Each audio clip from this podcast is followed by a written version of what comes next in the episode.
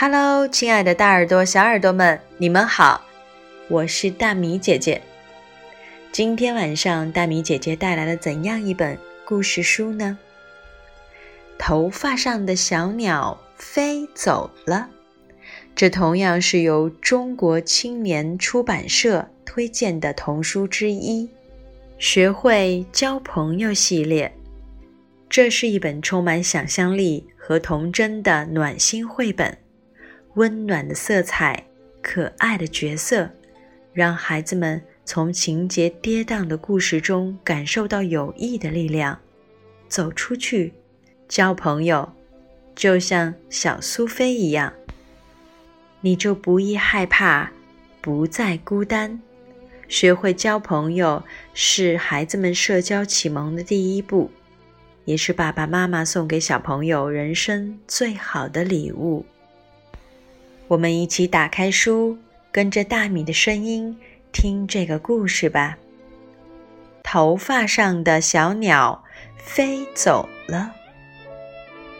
苏菲总是一个人玩，她喜欢猫咪的陪伴，也喜欢听它弹钢琴的小鸟。有一天，苏菲一早就被吵醒了。他听到耳边充满了小鸟的叫声，叽叽、喳喳、啾啾，没完没了，让人难以忍受。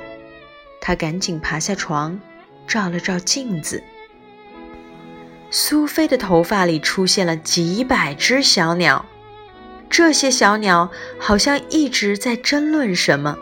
苏菲吓坏了，苏菲害怕极了。妈妈努力想让苏菲重新快乐起来，但一点用也没有。头发里的小鸟越来越吵了。苏菲听不到自己弹钢琴的声音，也没办法思考任何事情。苏菲决定去外面散散步，希望小鸟可以飞走。可是，小鸟的叫声越来越大。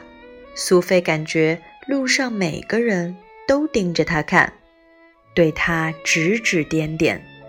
她坐在公园的长凳上，除了小鸟的吵闹声，其他什么声音都听不到。突然，苏菲感觉到有人坐到了她身边。苏菲抬眼看去，发现身边的小女孩头上也站满了小鸟。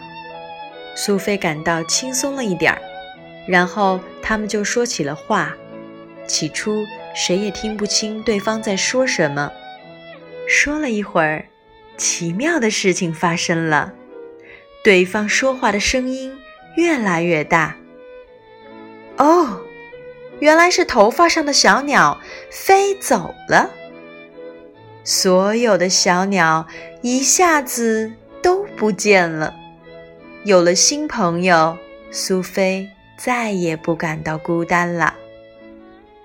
小鸟无论什么时候飞回来，两个小女孩都知道该怎么办，那就是赶快去找好朋友。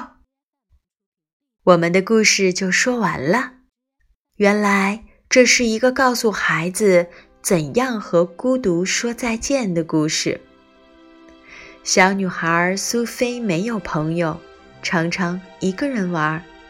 一天早上，她醒来后发现自己的头发上站满了小鸟，小鸟叽叽喳喳地吵闹着，让苏菲什么都做不了。